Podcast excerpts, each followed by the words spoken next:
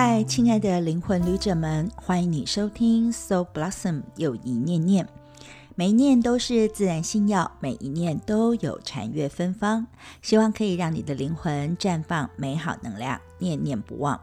我是以西又怡，在今天晚上的 p o c k s t 里面，我要继续念念在我们的关系原型里的行动存活模组，也就是五种小孩理论当中的基础篇。那我们已经念过了非常多类的小孩，进入到了是第四类的，叫做被丢弃小孩。其实上周呢，我们已经做了一些就是基础的说明，所以呢，在接下来的今晚的内容当中，我们想要来跟你谈谈有关被丢弃小孩的。一些后续细节的部分。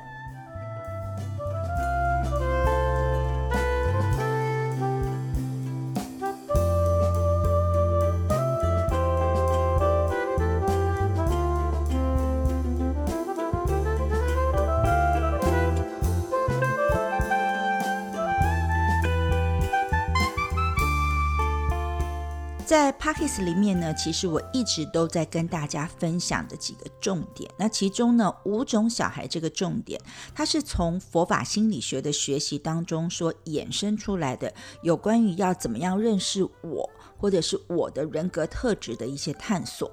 其实呢，佛法心理学里面对于所谓的每一个人的我，在意识的基础上，它是有一些呃条件的。他认为呢，在我们我的意识的基础上面呢，是来自于所谓佛法里面的三种毒素，就是贪嗔痴。那如果这三毒呢，转到我们个人的角度来看哦，其实你会觉得哦，贪嗔痴好古典哦，好绕口，好文言哦，听不太懂。但是如果我们白话一点的心理学一点。的方方式来看，这贪嗔痴三毒呢，其实就是一些跟于我们的怕失去，或者是怕被拒绝，或者是怕没有价值的三种的这个基础的品质哦。那这三种恐惧呢，我们会把这些恐惧呢组合起来，然后呢盖成一个房子一样的组成我们个人的一些成分。所以呢，我就会衍生出我们每一个人他可能有一些基于三种恐惧所衍生出来的。人人格特质，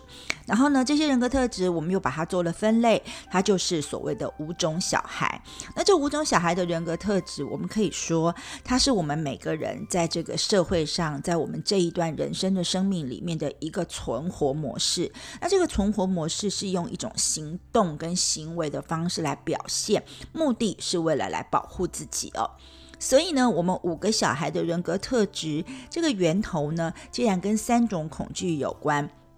它的分类呢，其实，在佛法里面，我们也说过，它就叫做五浊。因为呢，在佛法心理学认为说，我们的这个心理的形成的模式呢，可能不完全是只有这辈子的事。在西方的心理学是说，我们遇到了一些生活上的问题，才会造成我们有某种人格心理的特质。但在佛法心理学当中，他说，也许我们在出生的时候，与生俱来就带有五种盲点，或者是五种我们呢，呃，因为我们。想要执着，或者我们害怕的部分，就会形成了五种特别的执着的点，而就进而形成了五种小孩的特特质。所以呢，如果我们呢再来列举一下的话，那我们所谓的第一种小孩就是乖小孩。乖小孩他执着的是五浊里面的劫浊，就是时间的这个劫难的劫。因为这个乖小孩在这个轮回里面，他想要寻找的就是一种。感觉是一种觉受，而且这种感觉跟觉受，他生生世世都放不下来，所以他会在轮回里面就是执着一个很深很深的心思，他希望呢跟所有人都有一种很密切、很亲密、很浓厚的那种。纠扯不清的感觉哦，那我这样来形容这种浓厚的感觉纠结在一起呢，其实就是，呃，乖小孩非常非常想要跟人很紧密结合的来感觉。那因为想要紧密结合，所以他就会特别的想要在生生世世的时间里面去寻找一个能够让他有这种很温暖、很紧密、很浓厚、很纠葛的一个特别的对象，而且他会在他想要的那个对象的人上，他一直在寻找哦。所以我们可以说，大部分的第一种小孩就是乖小孩，他是针对人来投胎的，因为他就是生生世世在寻找一个可以跟他这样纠葛的人，所以他就一直轮回，一直轮回，而且纠葛的很苦。可是呢，其实如果在佛法的概念里面，在我们的轮回里面。每一个人不只是乖小孩，我们其实是很难从外面找到一个我们自己真正要寻找到的人。所以，因为真的找不到，所以乖小孩的内心里面就有一份好像是茫然的感觉，他没有感觉到，没有达到他这种生命可以有非常浓厚连结的情感的那东西的味道，他没有感觉到。所以呢，他在跟人相处的时候，他就希望能够制造出一种那种。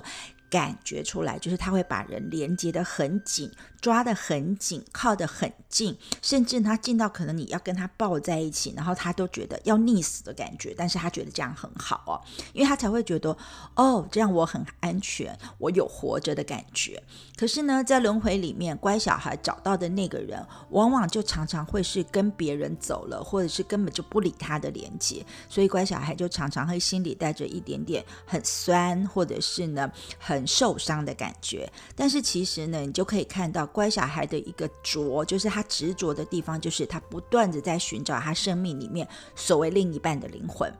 那第二种小孩，我们介绍过的叫做街头小孩。街头小孩在五着的执着里面执着什么呢？他执着于我的我见，就是我的见解或我的看法。那他就是认为说，只要是我执着或坚持的见解都是对的。所以他对于我们的世间法，他会感觉到说，哎，我的见解是超越别人的，所以你们一定要相信我的见解。如果你们不信的话，那你就是跟我作对。那他就是执着于这样的轮回，所以呢，一直来这样的轮回。所以呢，这个对于这个所谓街头的孩子来说，他要学习的事情就是不要执着在任何的概念上。那什么是概念呢？我们知道的概念就是我们自己在意识里面的某种想法嘛。那那种想法有可能就会觉得啊，我觉得做人就是这样，或是我觉得人生就是这样。那呢，这个所谓的街头小孩会执着于这些他自己认为的想法。所以如果说他在见解上可以把那些概念想法都尽量破除或丢掉的话，其实他的人生就可以活得灵活一点、自在一点哦。那这样呢，他可能就会比较感觉到幸福感一点。而第三种小孩，我们也介绍过的，叫做被指责的孩子。他呢是一种烦恼着，也就是执着在烦恼上面。那佛法里面说的烦恼，其实就是我们常常会起嗔恨的心哦。那我们知道，我们有贪嗔痴嘛？那贪一定要是有一个就是贪着的对象。那嗔呢？嗔就是我们开始有情绪了，有各式各样的这种很不舒服的感觉。那我们也知道。人只要一开始呢有情绪有嗔，头脑就会开始不清楚嘛啊。那被指责的孩子，他常常会带着一种执着，这个执着就是他执着于某种烦恼，执着于某种这种嗔恨，就是会很有情绪的这个心。所以呢，他总是挂着这种所谓嗔恨的感觉，头脑其实是不清楚的。所以呢，他就会回到一个保护自己的状态，就是他指责父母，他觉得说，为什么父母要给我那种嗔恨的心埋下种子呢？然后。是为什么呢？他对别人跟对我就是不一样的啊？那为什么呢？他会呢？呃，对别人的标准跟对我的标准不一样。那在这个他的分别的标准当中的时候，被指责的小孩就会有愤怒的心出来哦。那其实这是因为他其实个人就是有一个执着，执着于什么？执着于这种所谓的嗔恨的感觉。这嗔恨感觉怎么产生的？就是说，比如说，如果有一个爸爸妈妈，然后他叫别的小孩、别人小孩，或是另外不同形式的。小孩说好，你去喝水。那可能如果乖小孩，他可能就很乖的去喝水了。但是呢，如果呢他是去叫被指责的小孩去喝水，那被指责的小孩因为有他自己的规则，他可能就会慢慢的就是坐在那边，用他自己的速度，想要以他自己的方式去喝水或者是拿水。可是呢，如果父母很没有耐心，大声的说啊，叫你去喝水啊，你为什么都不像其他的小孩一样赶快去喝水？那这样的时候，这个被指责的孩子，他就会有一种愤怒的心情出现，或嗔恨的心情出现，所以呢，他的执着就是执着在这种所谓的那种我老是被指责，你一定觉得我不够好，或者是什么样东西的情绪当中。所以呢，对于被指责的小孩来说，如果你对他太好，他会觉得怪怪，他会有怀疑。可是如果你指责他，他反而会觉得哦，你有情绪哦，这样很好哦，我有一种熟悉的感觉哦。所以这是被指责的孩子的这个执着，就是呢烦恼着。而在佛法里面，其实你就会看到说，其实呢，如果执着于烦恼，真的是一件很辛苦或很负面的事情。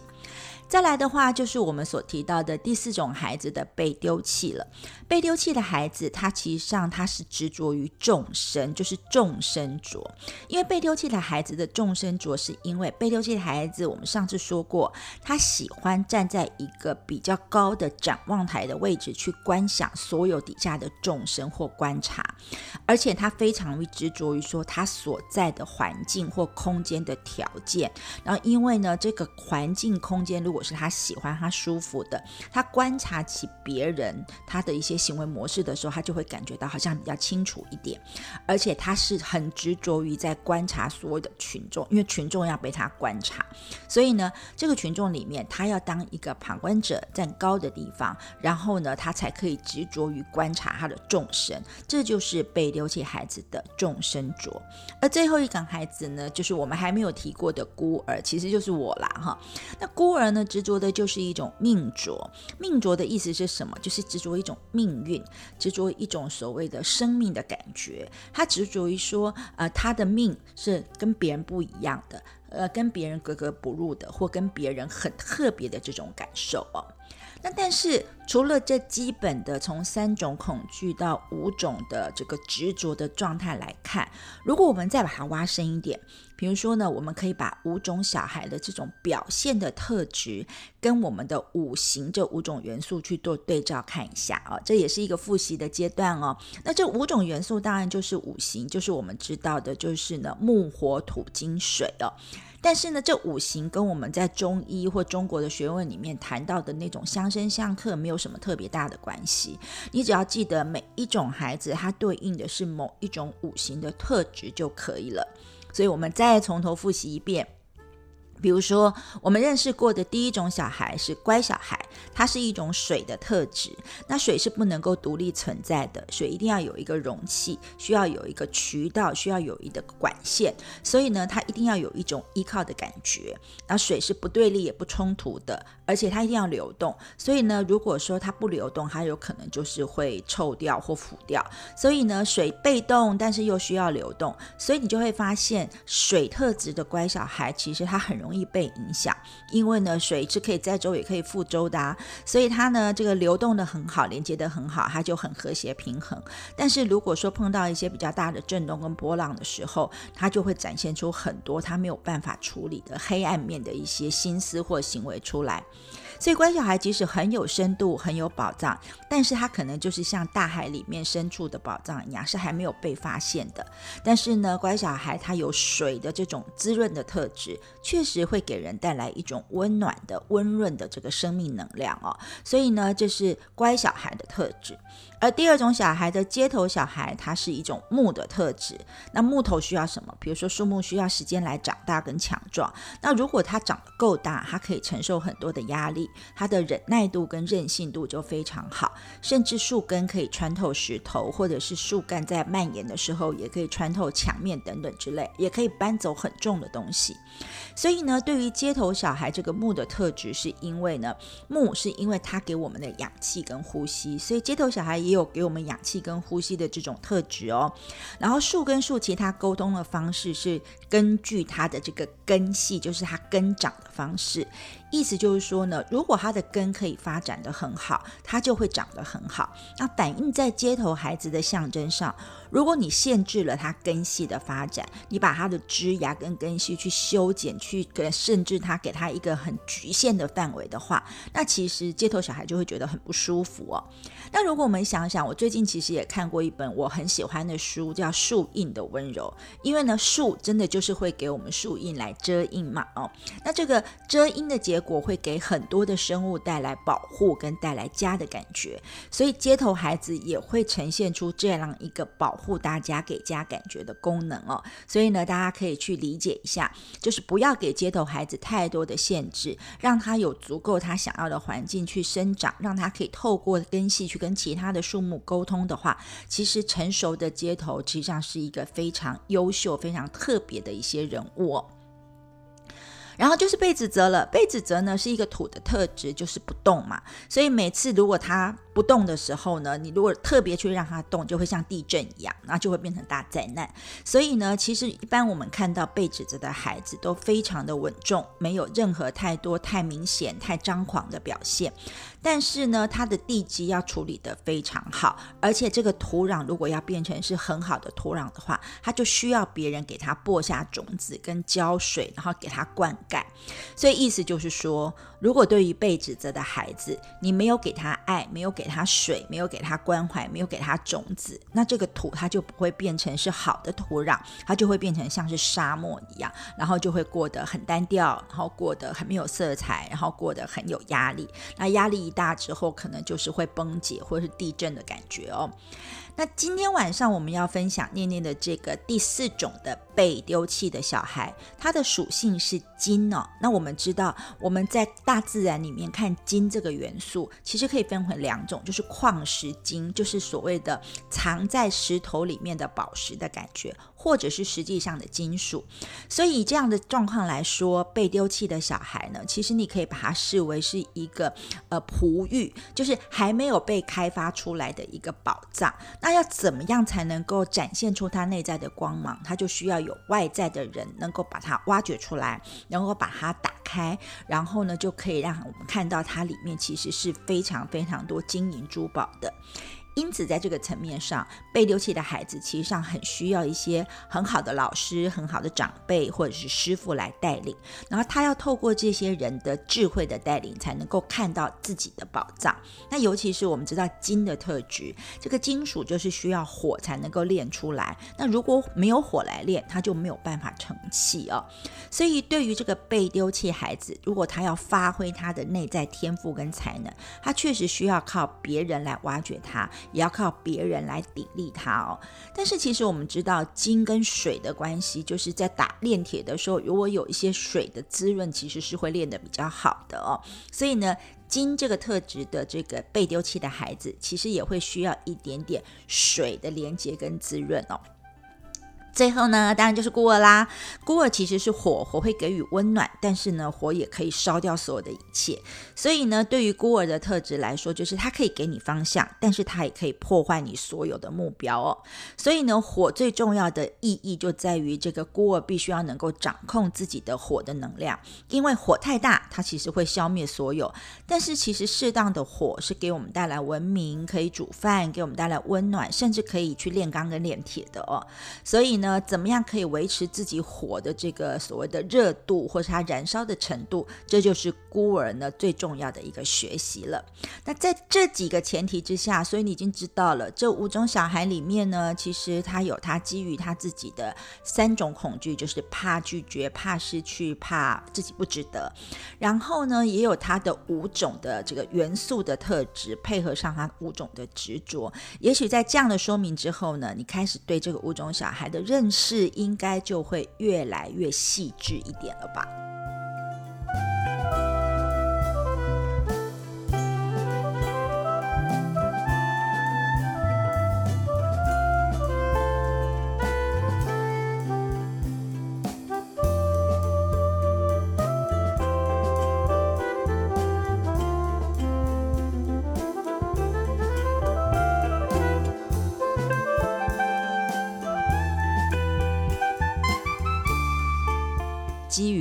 都有三种孔惧，就是怕失去、怕被拒绝或怕自己没有价值。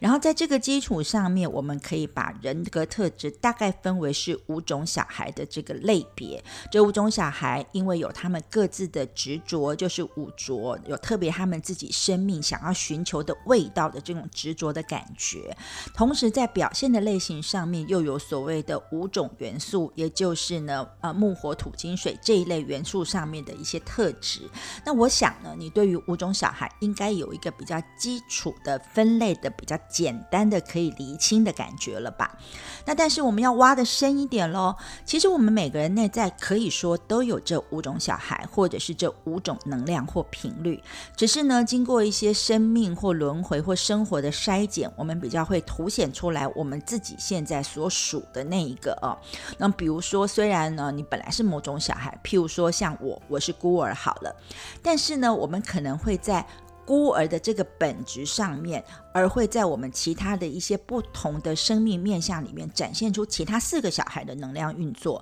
举例就是，我们有可能在我们的自我形象，或者是内在需求，或者是恐惧，或者是愿望目标上面展现出这四个小孩的这其他四个小孩的能量运作哦。那比如说好了，我们来。慢一点的讲，慢一点来跟大家说明一下。比如说，我们知道这五种小孩是有一个回圈的，那这个顺序如果我们把它定成一二三四五的话，就是如果说第一种小孩，我们认为他是乖小孩，当做是一，那其他的顺序就是街头二，被指责三，被丢弃四，孤儿是五。那如果说我们以一个小孩为一个中心，然后他的上下左右呢，可以有个别四个位置，总共就可以看成是一个呃大十字的图形。那这个大十字的图形，它这个位置是有一些标的的哦。比如说，如果我们在这个大十字图形的右边，也就是所谓的比较外显的部分，它就是我们自我形象的位置；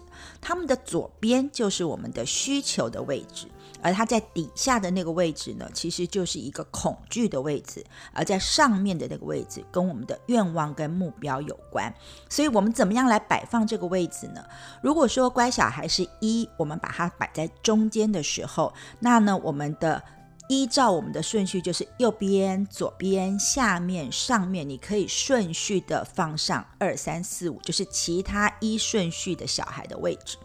比如说以乖小孩的为例，乖小孩是一放在中间嘛，所以它的右边就是二，也就是呢所谓的街头小孩。左边就是三，就是被指责小孩；下面是他的恐惧，就是呢被丢弃小孩；然后在上面呢，就是他的一个目标，那就是。孤儿的这个特质了，所以呢，我们要开始来慢慢的进入这个状态了哦。比如说我们说的放在右边的位置的那个外在的形象，这个其实上就是我们展现出来的样子哦。那其实我们在跟自己相处的时候，并不需要这个外在的形象，但是呢，我们因为要照顾到自己的想要跟需要跟感受，所以呢，其实我们会去感觉到我要展现出来是一个样子，但我里面真正自己又是一个样子，就是右边是我们展。现出来的样子，左边呢是我们里面真正的样子，但是在这两个要平衡的时候，我们内在其实有一些生存恐惧的，所以我们就会压下一些我们的恐惧，所以恐惧是在下方的位置，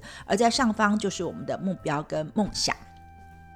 那如果说你了解了这个右左下上的这个排列的时候，那么这样一来呢？每一种小孩跟其他四种小孩的能量图就可以出现一种新的展现的状况了。比如说，我们就以最基础的乖小孩来说，乖小孩是一嘛，所以如果一在中间的话，它的右左下上的顺序就是二三四五。那我们就可以来仔细的去体会，或者是去描述一下这个乖小孩的能量了哦。比如说。乖小孩，他本质展现现出来是他乖小孩的一。但是呢，它展现出来的右边的外向的样子其实是二，也就是带着街头的表现。那街头的表现就是什么？街头是一个很不喜欢呢，就是展现自己，他所有做事都是要为了别人，不为自己哦。所以这个乖小孩在外显的这个表现上会看起来很像街头。所以呢，没有人会看到说，其实乖小孩需要的是帮助，需要的是协助，需要的是连接。人们会以为，哎。乖小孩，你就是很有魄力啊，很有正义感啊，所以他不会想到说要去帮助这样的乖小孩。但是真正的这个乖小孩，他在对内的部分呢，就是他的二哈，就是他的左边，其实就是带着被指责的能量。被指责是一种什么？活在框框里，活在盒子里，没有办法活出自己的活力。这意味着。乖小孩在他的内心世界里面有着像被指责一样需要很大的安全感的这个特质，他也不愿意走出来，也不愿意玩乐，因为他所有要做的事情都不是为了自己，都是为了别人。那为了自己的时候，他宁可就是安安静静的，很守规矩的，很平整的，因为他不许可自己有生命力跟活力哦。然后在左右这两边都确定了之后，对于一号的乖小孩，他在下方的位置就是恐惧的位置，他就会变成的是第四种被丢弃小孩的特质。那被丢弃呢，最怕的就是别人来批评，别人来责怪。那为了不要让别人批评跟责怪，所以他就会宁愿萎缩自己，不要让别人看到自己的力量。而且因为他很怕追求展望跟目标，所以如果依照他自己的心来讲，他就要放弃家人跟家庭，因为被丢弃嘛，那这些东西都会不见。所以呢，他就会感觉到这个乖小孩就会感觉到恐惧，就是如果他追求梦想，他的恐惧就会怕家人失望，好像怕他会被家人放弃，或者是他放弃家人一样，所以他就会采取一种配合的角度。那因为一配合，他就没有任何负担，他才愿意去实现他的目标。但是这样的状态里面，有可能有的时候是为时已晚的。而最后一个位置就是在上方的位置，对于乖小孩的上方，他展望的位置，其实上是五号孤儿的能量。那孤儿的能量，这个展望，我们什么叫展望？就是我们想要变成某某人的特别对象。对乖小孩来说是这样，所以他希望他所希望连接的、希望被重视的那个对象，他要珍惜我。所以呢，这个乖小孩会努力的展现给那个人看，而且呢，他会不想要让对方有觉得他是在嫉妒或分别。所以走到最后的时候呢，他甚至会展现出一种说：“我都做了这么多了。”他会展现出一种他的目标是：我最好可以像孤儿一样，我不要在乎别人，不要管别人批评，我可以独立，我可以坦然的宣。养自己，我就可以展现出我是乖小孩的能量。所以，其实我们要知道，在这个所谓的每一种小孩的十字表格里面，就是他的这个所谓的能量流动的感觉里面，我们不见得一定会照的外面的表象，或是里面的感觉，或者下面的恐惧，或上面的目标的方式走。但是整个人的能量呈现就会是这种状态里面哦。那今天我们要谈论的其实是被丢弃小孩嘛，所以呢，你就来开始想想看哦，被丢弃小孩的编号是四，所以你可以想见那个大十字图形里面，四是摆在中间的，那它的右边当然就是五。五就是孤儿，它的左边就会回到一，就是乖小孩；它的下面也就是它的恐惧，就是二的街头；而在上面则是第三种小孩的被指责。所以，怎么样来解释这个图形？就是怎么样来解释这个被丢弃小孩的能量呢？其实，被丢弃小孩在外显的表现上面，他是很想稳住的，很想为了自己表达，希望能够有计划性的执行力量，执行他的能力。可是，他会卡在他自己的恐惧。所以，他的恐惧是什么？他的恐惧就是一个街头小孩的能量。他会觉得，哇，街头小孩的那个公平性就会出现了。所以，被丢弃的恐惧是，我觉得一切。这都很不公平。我明明很想得到我的自由，但是大家都不鼓励我，整个系统都不协助我，所以他就会一直活在被系统整体攻击、压迫、限制、掌控的恐惧当中。所以呢，他就会从他外面右边的那个孤儿，想要演出孤儿的样子，然后马上就掉进了他自己真正的恐惧的这真正的样子。他开始想要去丢弃，想要去别人的关心。但如果别人都没看到的话，他的梦想、他的想法就没有办法实现。然后他就会开始像被指责孩子的那种想法一样，会一直抱怨，然后抱怨别人没有看到他的苦心。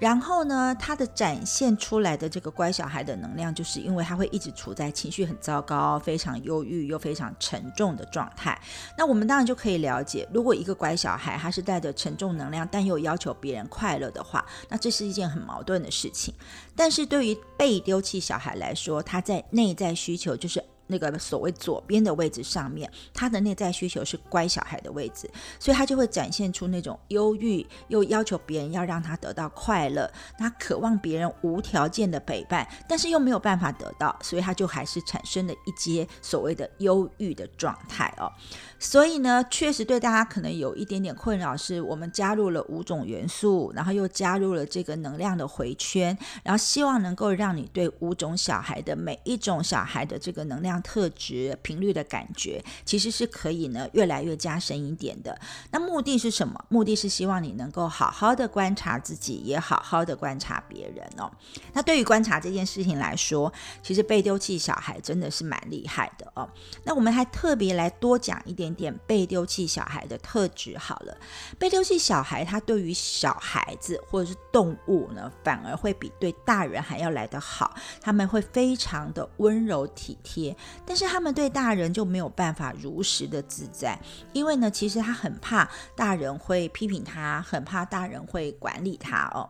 还有呢，因为我们之前说过。被丢弃的孩子对身体的敏感度不够，他一定会把他身体如果产生一点小小的变化，比如说他觉得他很累，或觉得他很呃有一点点不舒服，他就会觉得我自己像快死掉了一样哈。所以呢，他对自己的感受非常的天真，但又没有办法确实的明了说这到底是怎么一回事。那因为我们形容过这个被丢弃小孩形成的原因，是因为小的时候父母亲可能各自有一些相处的问题或者是情绪，那他把他们丢到了孩子的身上，所以被丢弃小孩一直就会被压在那种就是被父母影响的情绪当中，所以他是很难去看到自己的情绪的啊。所以大部分的被丢弃小孩都有一种呃现象，就是他们有非常好的才能跟天。富，但是他们往往自己不知道，要经过很多的折磨才会看到自己的天赋。如果你有记得我们刚刚前面讲，这就是金的特质嘛，它是一个矿石宝石，所以它需要一些别人的提醒或磨练，里面的这个光芒才会展现出来。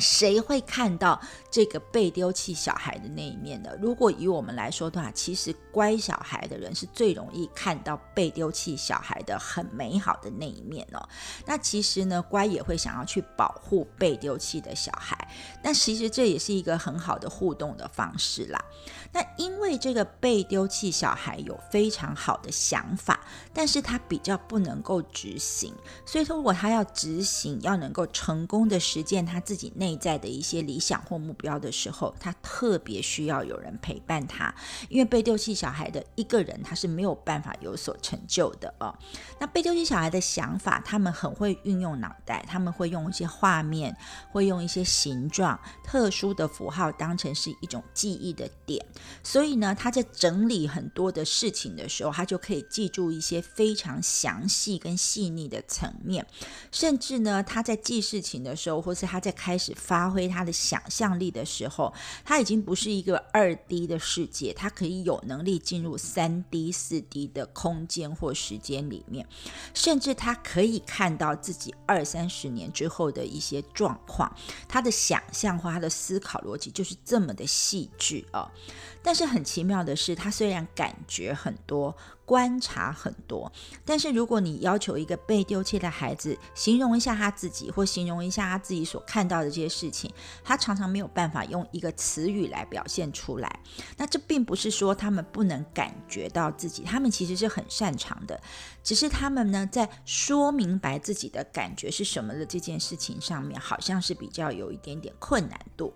所以呢。如果说一个被丢弃的小孩，如果你要去回答他的问题，或是要去教导他的时候呢，你不能够当他是一个大人，他常常有一些生活、生命上的疑问来问你，或者是他来跟你读的时候，你不能当他是一个大人在跟你讲话，你必须要当这个被丢弃的小孩，差不多就是一个三岁的孩子。那你要怎么样跟三岁的孩子？讲话呢，通常我们的反应就是你要蹲下来跟他一般高，然后去解答他的问题。你不能当他是一个大人哦。所以呢，因为被丢弃小孩，他通常很混乱，他们自己没有办法清楚的去表达出他自己的感受哦。首先呢，你必须要知道的是，他虽然有很聪明的部分，但是被丢弃孩子不是一个完美主义者，他是一个绝对主义者，就是他要求一个他自己想要的一个很。很纯粹、很绝对的一个方向或绝对一个境界哦，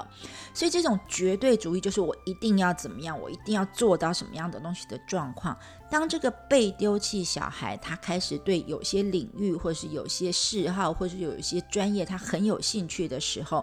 他绝对会让自己去追求他要成为那个领域的专业，而且最好还是顶尖的专业哦。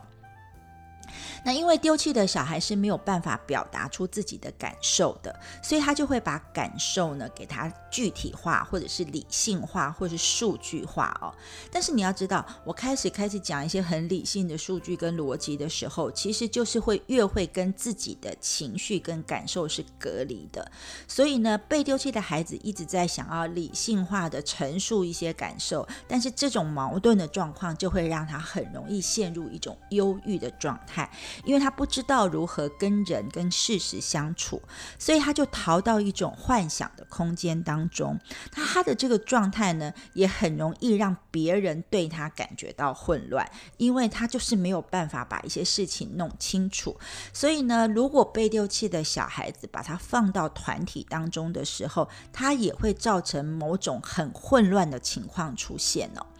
另外呢，被丢弃小孩他的身体，我们说过他没有办法去理解，或者是他的身体跟感受是隔离的，所以呢，他们对于这个人跟人之间的距离，人跟人之间相处的那种模式，会跟身体的感受有关的模式呢，就相对因为要理性化嘛，他就会变得非常的严格跟顽固，甚至他们会先有一个严格的框架，而且还会要求身边的人甚至大众要依照他的框架。那那如果说旁边的人不依照他的框架的时候，被丢弃的孩子会觉得很恐惧、很害怕哦。所以呢，意思就是说，被丢弃的孩子会有一个他认为的这个社会的应该承认并接受的标准，然后他就会用很理性的方法去要求身边的所有人都要按照这个标准。做那不管对方的意识程度、状态状况是如何，他都要依照这个他所谓的社会标准来做。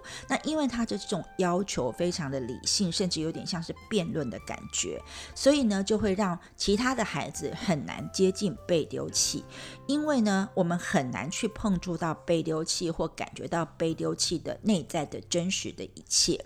那被丢弃要怎么样才能够有所解脱呢？他就要常常要等待，等到他压力足够的时候，他才会有某一刻清醒的感觉。但是因为他们太常逃避了，太常想要躲到自己的世界里面。好一点的话，就是躲到自己的艺术兴趣或者是他想要完成的专业里面。糟糕一点的，就会变成是一个依赖的项目，比如说他会依赖药物，或者是依赖一些酒类，甚至依赖一些，比如。比如说一些特殊的上瘾的行为，比如说一直不停的上网或一直不停的买东西等等之类的，透过这样的这种所谓的依赖的上瘾的行为，来寻找自己的一个感觉，像是一个自己的空间、自己的快乐世界一样，然后用这样的方式来逃避现实。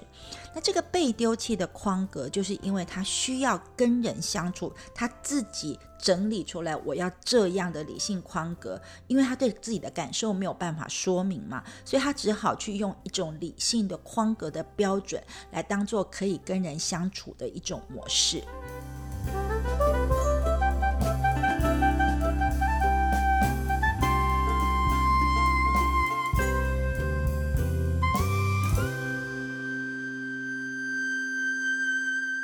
欢迎回到 So Blossom，我们继续来念念被丢弃小孩。被丢弃小孩呢，其实每一种小孩他都有一个进步发展的模式，就是我们会回到那个一二三四五的那个顺时钟的回圈上面。那如果我们要往前走，我们就要从每一个小孩的角度来看待其他的这个小孩的光明跟阴影哦。所以呢，我们就要知道。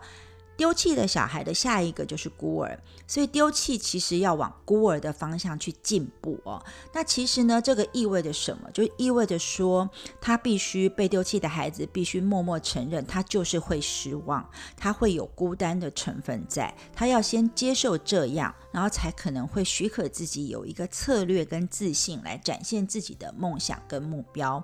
所以呢。被丢弃要走到孤儿的特质或孤儿的频率，他需要很多的策略去执行。然后那个时候，如果他能够走出来，真的走到这样的境界的时候，被丢弃孩子的想法，因为太特殊、太有天赋了，所以其实有可能会震动到整个人生跟生命，或者是人类的这种。呃影响到整体哦。因为呢，他很绝对嘛，被斗气小孩的绝对主义里面，他绝对的观念就是：我既然要好好的来完成生命的这件事，我要影响到众人，我就会做到极致。那他就是会把生命改变，然后把问题改变。那这样呢，他就可以实现他震动所有文化进入下一个阶段、下一个层次这么伟大的一个目标哦。那这种感觉就好像，比如说我们知道有三个特斯拉的总裁，那特斯拉的总裁呢，他一开始的时候呢，就是他只看到自己的想要跟展现，他没有想到其他人。但是他如果往前走，走到像是乖小孩的特质，比如说像贾伯斯好了，贾伯斯就是一个非常会考量大众的需要跟想要，设计发明的人。但是这种乖小孩，他会忽略自己的想要跟需要，所以他最后就导致自己身体生命的死亡。但是如果说是被丢弃的，如果这个被丢弃，这个像特斯拉这样的总裁一样，他开始走到了，他能够呢，呃，往前走到孤儿，再往前走到街头，一路发展下去的话，那这个所谓丢弃的格局很扩大的时候，这个被丢弃极度有可能会变成是一个非常厉害的爱因斯坦这样的人物。但是你要知道，爱因斯坦这样的人物真的很少，很少，很少哦。那但是我们一直提到，就是说。被丢弃小孩，他会去制造他自己的一个空间，然后他会去制造他自己空间上跟人与众不同的地方。他有很多的想法、很多的观念、很多的梦想、很多的想象力。所以在这个他自己的空间里面，他会制造出更多、更多、更多的空间跟时间出来。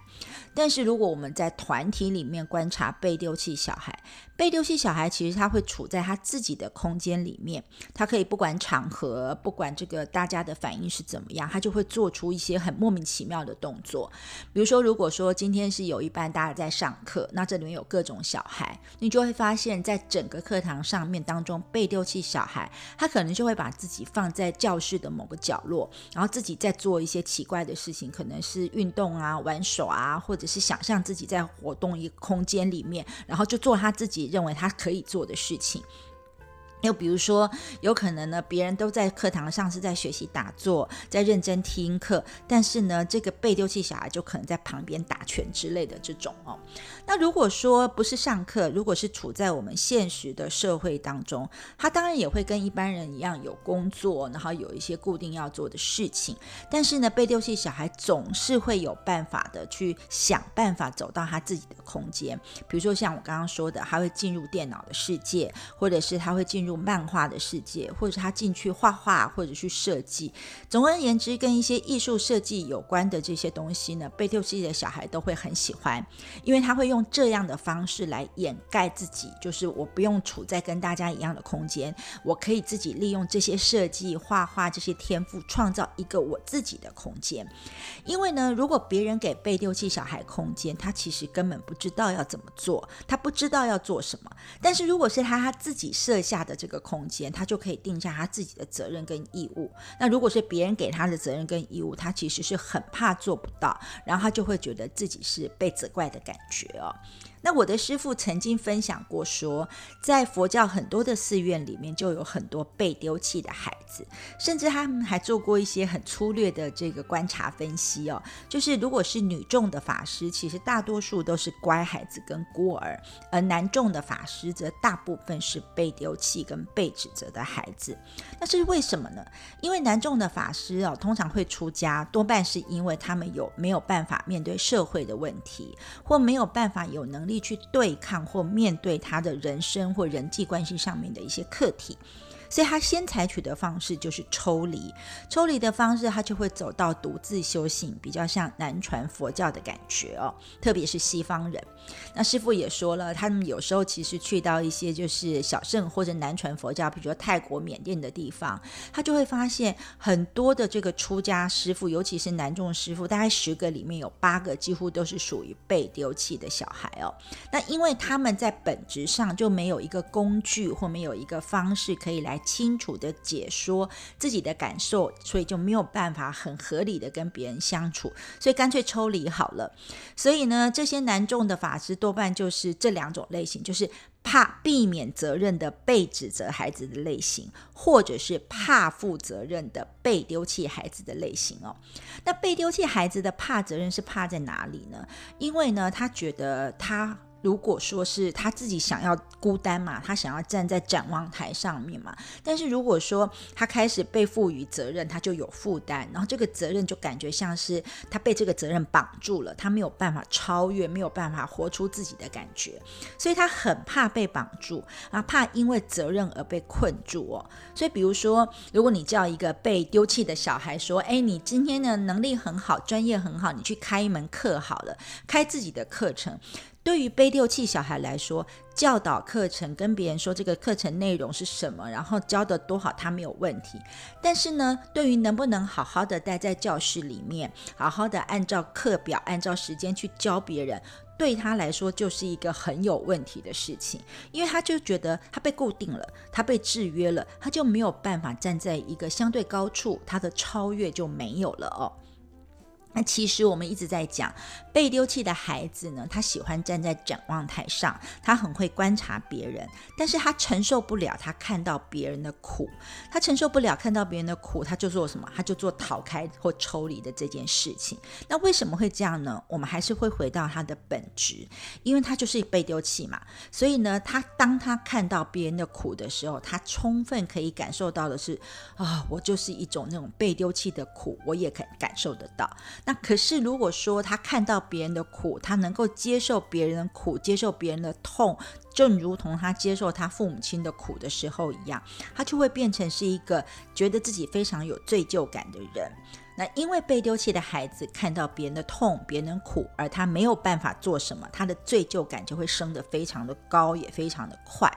所以，如果看到别人痛苦，但是他又没有办法付出行动，那这是很糟糕的事情，也是很不好的事情，在他的绝对世界里面根本就是不专业的。所以，最好的方式就是我不要看了，我也不要观察了，我就活在自己的空间里，这是最安全的。所以，如果有一天呢，我们能够看出别人的痛苦，那其实呢，你在很多的生活模式上，或修行，或者是疗愈上，就会变得非常非常的不一样哦。那但是，其实我们知道，所有的人其实都很怕去感觉到别人的痛苦。那所有的人呢，因为在感觉别人的痛苦的时候，我们都会勾起我们自己内在的痛苦，而勾起自己内在痛苦的那件事，才是最可怕跟最恐怖的。因为呢，那对于被丢弃的孩子来说，他更可怕，因为他会觉得我看到别人的痛，然后我无法承担，所以我不想要去看。因为呢，我同时就会看到我自己的痛苦。那我既然不想要去看到这个痛苦，我干脆先把自己丢掉好了。那丢掉之后，就是一种抽离或隔离的状态哦。所以呢，其实如果以修行或疗愈的角度上面来看，我们每个小孩其实都最好是能够看到自己的痛苦。但是我们大部分呢，其实都是因为太怕看到痛苦或怕痛，痛到我们没有办法去处理，跟没有办法走出来哦。那尤其对于被丢弃小孩来说，他一开始就觉得自己是被丢弃的，所以他一旦看到他重视的爸爸或妈妈的痛苦跟无助的时候，他事实上是承受不了的，他就会把自己关在自己的空间里面。所以，面对这样的被丢弃小孩的抽离反应，我们其他人要怎么样跟他互动或相处，或是帮忙他们呢？其实，我觉得不论是哪一种小孩，都是要帮助他去看到他的内心。对所有的小孩都是一样，因为我们每个人都是一个需要别人被看到自己的那个内心小朋友的那个人。因为呢，比如说那个小朋友很怕痛，然后你来却跟他说：“哦，我很痛，我很苦。”那他当然就是越听就会越怕嘛。那对于被丢弃小孩来说，你当然就不能用这种方式去教导他啦。那如果说对于要跟被丢弃小孩相处，我们之前说过，首先你要跟他一样小。然后你要跟他，让他一起感觉说是很自在的。所以呢，因为他一直活在他被丢掉，他还是小孩的那种恐惧当中。所以呢，要跟他相处的人的话，就是要跟他一起玩，跟他一起游戏，然后让他觉得跟你在一起很安全、很信任你，就会要做任何的沟通或交流就比较没有问题。因为呢，这对他来说，他以前很小的时候就有一个被丢弃的痛。那你如果愿意跟他玩，他就一个没有痛的这种感觉。所以他就可以被这个你让他没有痛的这个角色这个人物，他会允许你把他带出来。所以我们必须要用好玩的角色把他带出来。所以呢，这是一个跟被丢弃小孩的这种连接的方式哦。所以其实呢，有的时候对被丢弃小孩来说，其实呢，最容易的一件事就是你先跟他玩。建立他的信心，然后他信任你之后，你再开始慢慢交付给他责任，然后建立他的一些常轨，然后同时不要让他觉得这些常轨是会干扰他，或者是会让他受限制的，他慢慢就会走出他自己的框框出来哦。总而言之。记得，对于五种小孩的回圈来说，前面是我们所想的，而下一步是我们想得到的，后面是我们的渴望，前后都一样。那这些顺序里面，如果我们说被丢弃的小孩往前一步，或者是下一个顺序就是孤儿，所以我们可以说，被丢弃小孩其实上是渴望可以呈现自己跟演出自己，站在舞台上让每个人都看到的，这就是被丢弃小孩的终极的渴望。